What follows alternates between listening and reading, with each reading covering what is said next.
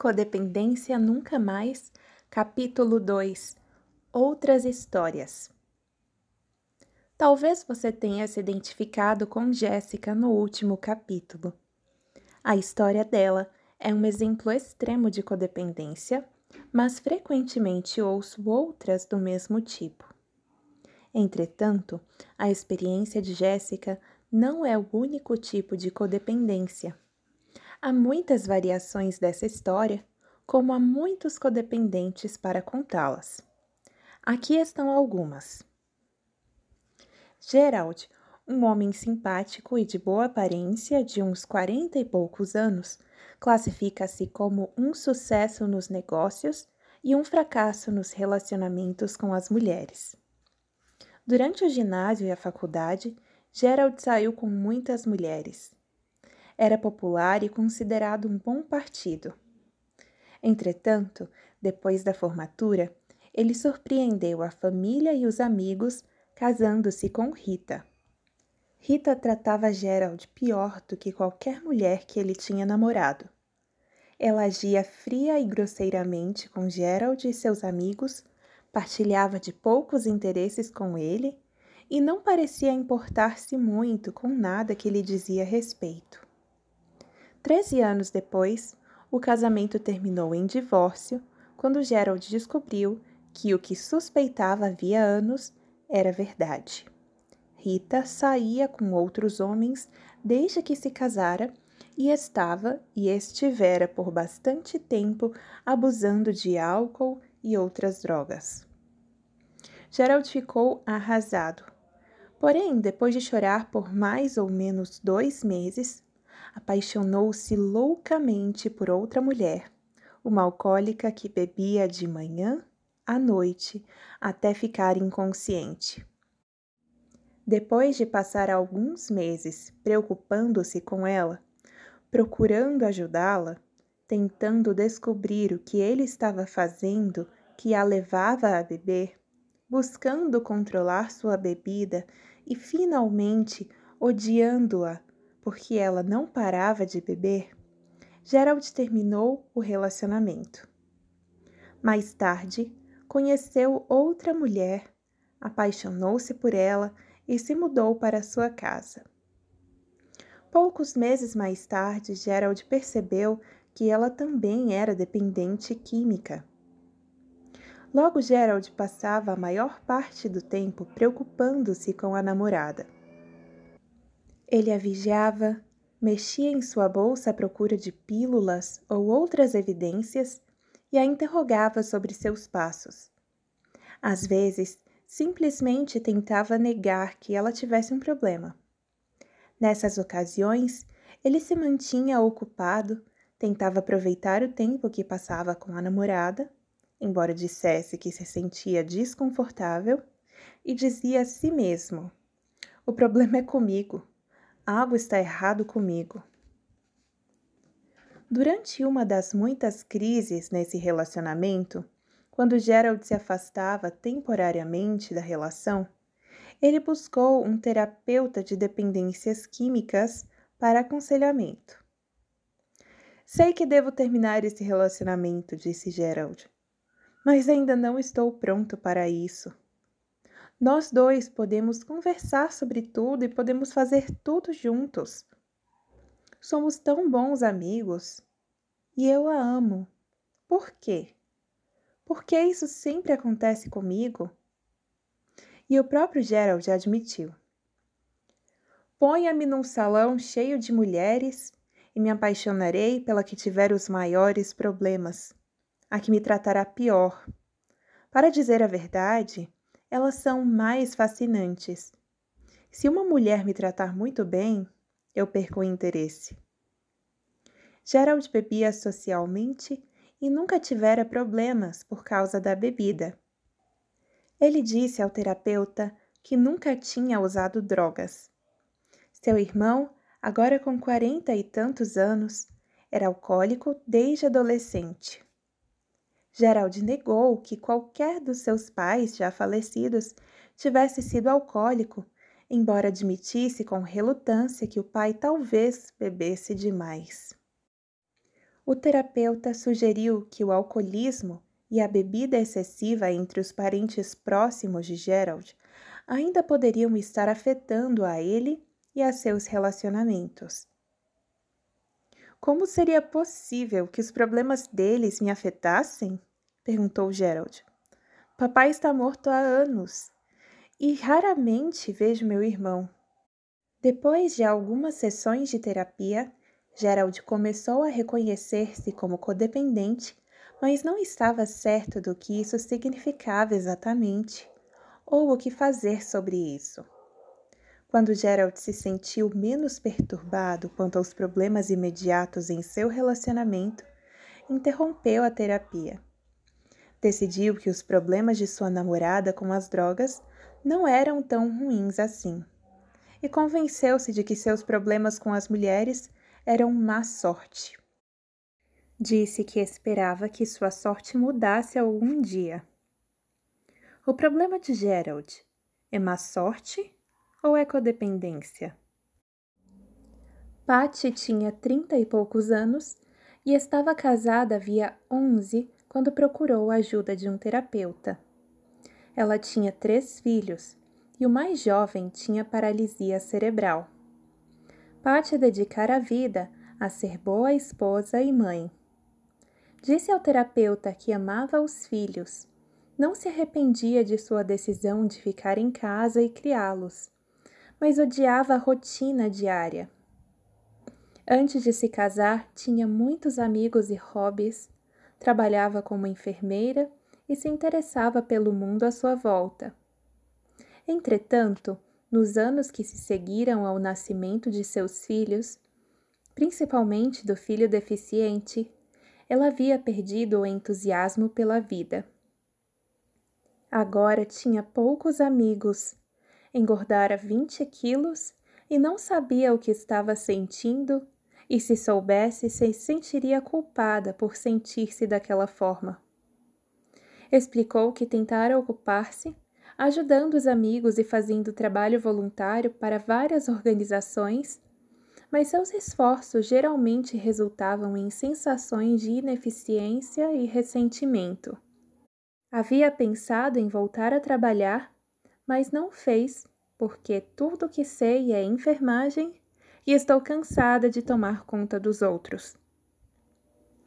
Minha família e meus amigos acham que eu sou uma fortaleza de coragem, disse Patty ao terapeuta. A boa e confiável Patty. Sempre ali, sempre controlada, sempre pronta para ajudá-los a verdade é que estou desabando. Muito devagar, mas definitivamente. Estou deprimida há anos. Não posso ignorar isso. Choro à toa, não tenho energia nenhuma. Grito com as crianças o tempo todo. Não tenho interesse em sexo, pelo menos não com meu marido. Sinto-me culpada o tempo todo. Sinto-me culpada até em vir procurá-lo. Eu deveria ser capaz de resolver meus próprios problemas. Deveria ser capaz de sair disto. É ridículo perder seu tempo e o dinheiro de meu marido com meus problemas, problemas que provavelmente estou imaginando e aumentando de proporções. Mas tinha que fazer algo. Ultimamente, tenho pensado em suicídio.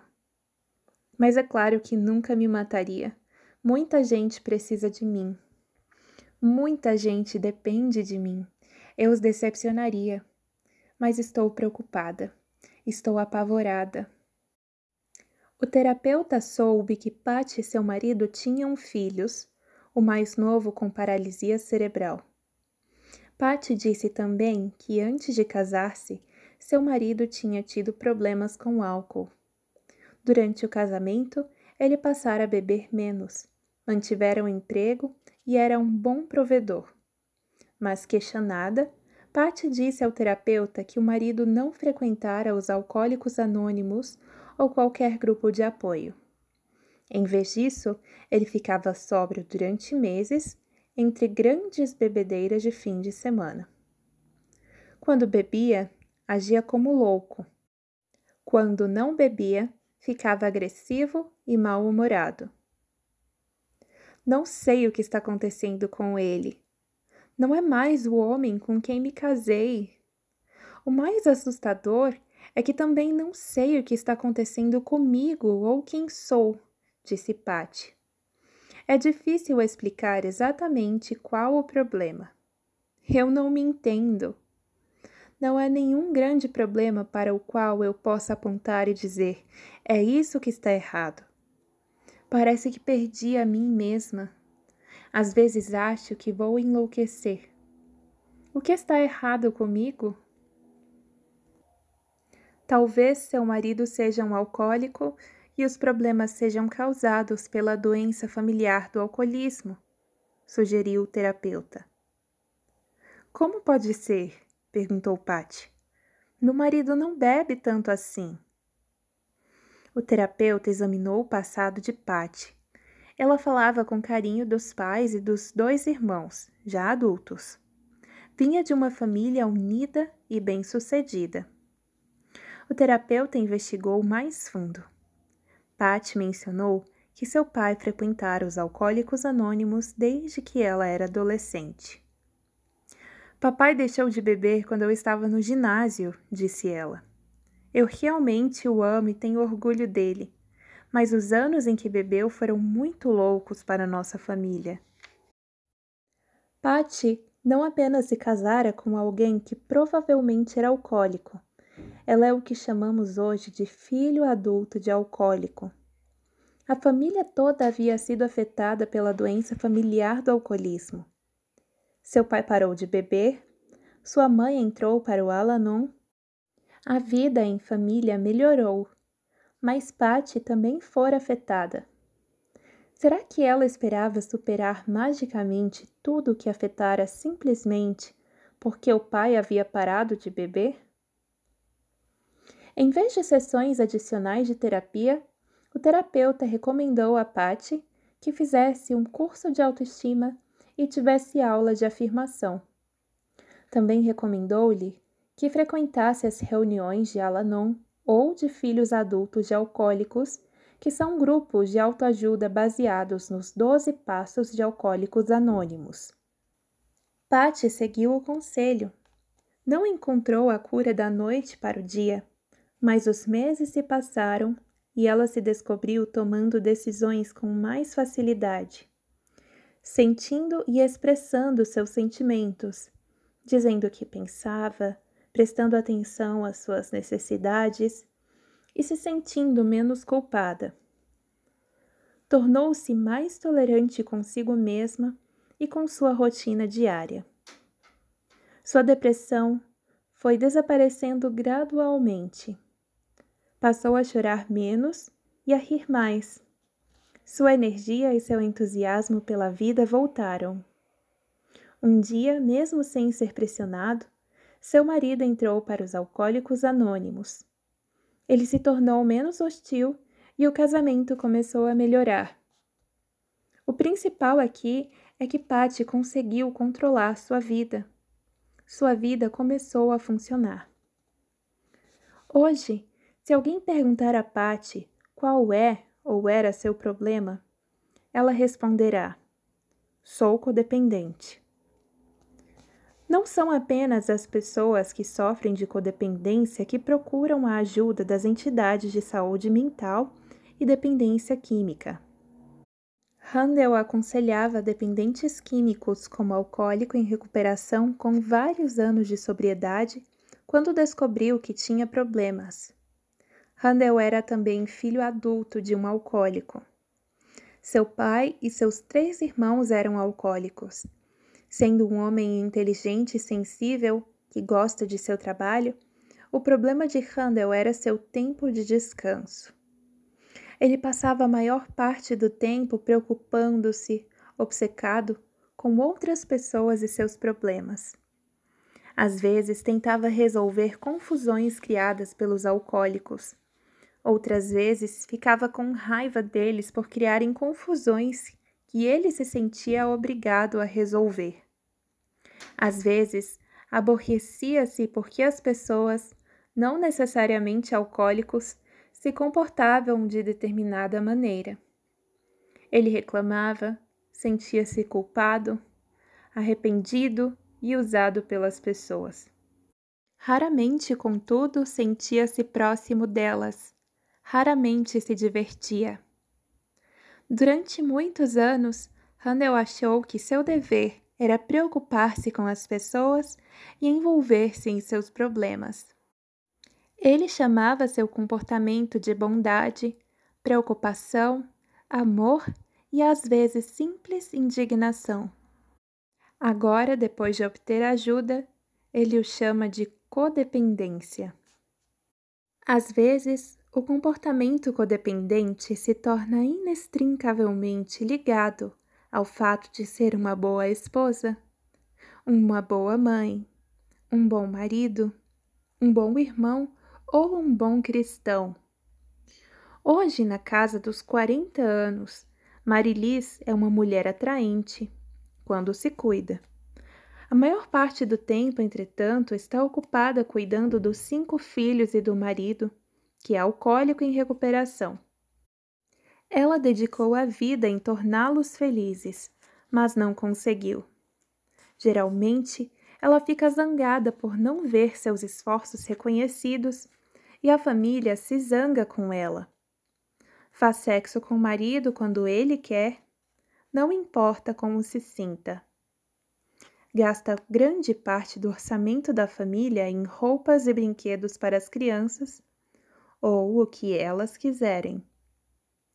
Ela transporta, lê, cozinha, limpa, beija e acaricia aqueles à sua volta mas ninguém nunca lhe dá nada.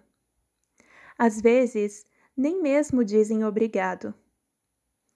Marilis ressente-se por doar-se permanentemente às pessoas em sua volta.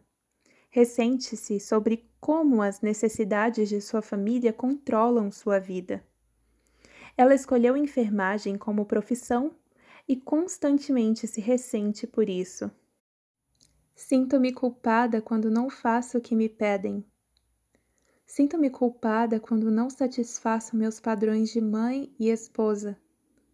Sinto-me culpada quando não correspondo aos padrões que os outros estipularam para mim. Simplesmente me sinto culpada. Na verdade, programo meu dia e minhas prioridades de acordo com a culpa. Por tomar conta de outras pessoas, Ressentir-se com isso e não esperar nada em retorno significa que Marilis é boa mãe e esposa? Ou significa que ela é codependente? Alcoolismo ou dependência química não é o único problema familiar que pode levar uma pessoa a ser codependente. Alissa, mãe de dois adolescentes, trabalhava em meio expediente numa organização de saúde mental quando procurou um terapeuta familiar. Ela já tinha ido a vários terapeutas à procura de ajuda. Razão: seu filho mais velho, de 14 anos, estava constantemente causando problemas. Ele fugia de casa, fugia do castigo, matava aulas, desobedecia a outras regras da família e geralmente fazia o que queria e quando queria. Esse menino está me enlouquecendo, disse Alissa ao terapeuta. Ela falava sério, preocupava-se demais, às vezes ficava tão deprimida e atormentada que não conseguia sair da cama. Tentara tudo o que podia para ajudar o filho, colocara-o em tratamento três vezes e carregava toda a família de terapeuta a terapeuta. Alissa também tentou outras técnicas. Ameaçou, gritou, berrou e implorou. Ficava brava e chamava a polícia. Tentou o carinho e o perdão. Tentou até fingir ignorar quando o filho agia de forma errada trancou-o fora de casa. Atravessou o estado para trazê-lo de volta quando ele fugiu de casa. Embora seus esforços não ajudassem o menino, Alissa estava obcecada em fazer o impossível para fazê-lo ver os erros de seu comportamento e ajudá-lo a mudar. Por que ele está fazendo isso comigo? perguntou ela ao terapeuta. Ele está destruindo minha vida. O terapeuta concordou que o problema do filho de Alissa era doloroso, preocupante e requeria ação. Mas também disse que o problema não tinha de arruinar a vida dela. Você não tem conseguido controlar seu filho, mas pode ter controle sobre si mesma, disse ele. Pode tratar de sua codependência. Cheryl também classificou a si mesma como codependente. Logo depois de se casar como um homem de seus sonhos, ela se viu num pesadelo. O marido, descobriu ela, era viciado em sexo.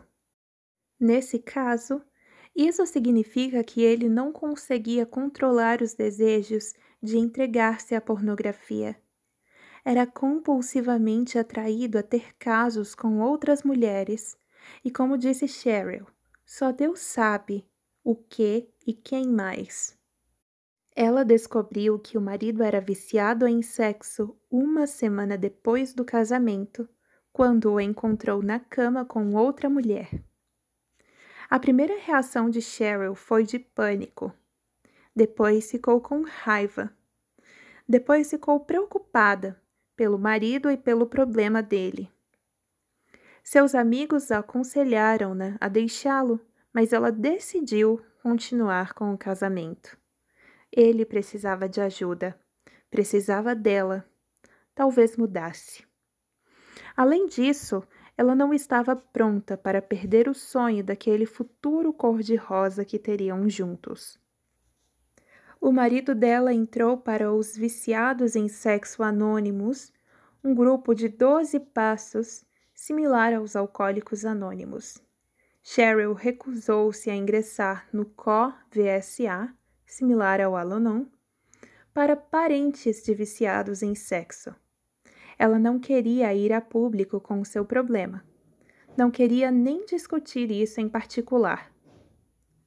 Cheryl que é uma modelo bem-sucedida, alguns meses depois, começou a recusar trabalhos e a desmarcar com os amigos e insistia em estar sempre em casa.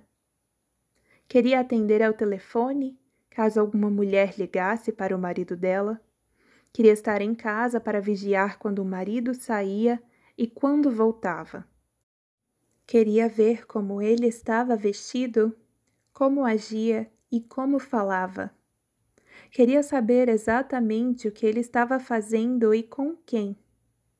Ela ligava regularmente para o conselheiro dele no VSA para reclamar, para reportar e para perguntar sobre o progresso do marido.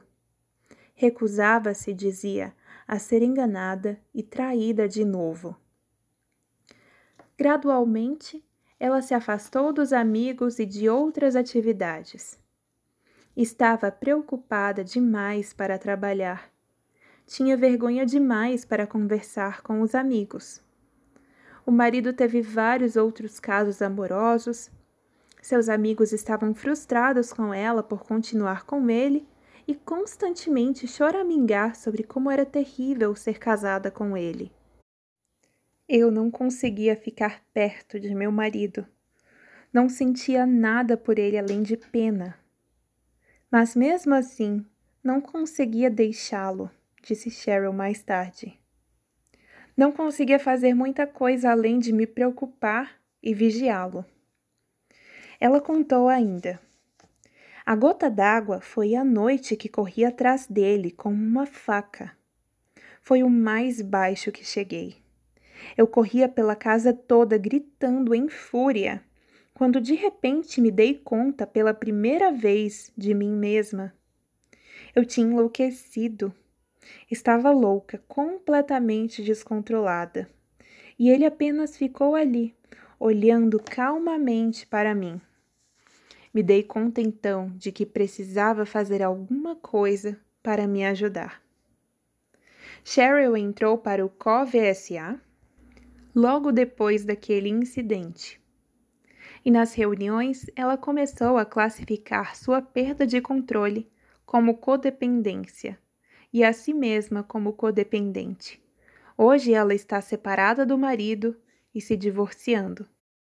Está também se sentindo melhor sobre si mesma. Embora os exemplos anteriores sejam dramáticos, a codependência não é necessariamente sempre tão intensa. E nem sempre envolve experiências com pessoas profundamente perturbadas. Kristen é casada, tem dois filhos pequenos e não sabe de nenhum problema de alcoolismo ou desordens compulsivas em sua família, próxima ou distante. Mas assim mesmo, ela se autodenomina codependente. Seu problema, diz ela, é que os humores de outras pessoas controlam suas emoções. E por outro lado, ela tenta controlar as emoções deles. Se meu marido está feliz e eu me sinto responsável por isso, então sou feliz. Se ele está aborrecido, sinto-me responsável por isso também. Fico ansiosa, desconfortável e aborrecida até que ele se sinta melhor.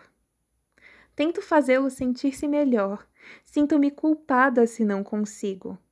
E ele se aborrece porque tento, conta.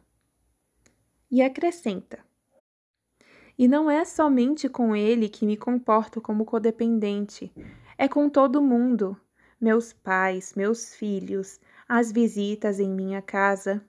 De alguma forma, parece que me perco em outras pessoas. Fico enredada nelas. Gostaria de fazer algo sobre isso, sobre essa coisa chamada codependência antes que se torne pior. Não sou terrivelmente infeliz, mas gostaria de aprender a relaxar e começar a desfrutar de mim mesma e de outras pessoas. Um pastor resumiu a condição desta forma: Algumas pessoas são realmente codependentes e outras são apenas um pouquinho codependentes. Escolhi os exemplos precedentes porque são interessantes e representam uma variedade de experiências. E também enfocam um ponto que precisa ser destacado. Nenhum exemplo em si ilustra o codependente típico nem a experiência de uma pessoa. A codependência é complexa. As pessoas são complexas. Cada pessoa é diferente, cada situação é diferente. Algumas pessoas têm experiências extremamente dolorosas e debilitantes com a codependência. Outras podem ser apenas moderadamente afetadas. Às vezes, a codependência é a resposta de uma pessoa ao alcoolismo de outra. Às vezes, não. Cada codependente tem uma experiência singular decorrente de sua situação de sua história e de sua personalidade. Mesmo assim, um denominador comum aparece em todas as histórias de codependência. Ele envolve nossas respostas e reações às pessoas à nossa volta. Envolve nossos relacionamentos com outras pessoas, sejam elas alcoólicas, jogadoras, viciadas em sexo, comedoras compulsivas ou pessoas normais. A codependência envolve os efeitos que essas pessoas têm sobre nós e como, em retorno, tentamos afetar-lhes. Como dizem os membros de Alanon, identifique, não compare. Atividade. Você se identifica com alguma pessoa deste capítulo? O que o ajudou a pensar em si mesmo? Que relacionamentos lhe vieram à mente? Por quê? Pode ser útil registrar suas respostas a essas atividades num caderno de anotações e também escrever outros pensamentos e sensações que lhe ocorram enquanto lê este livro.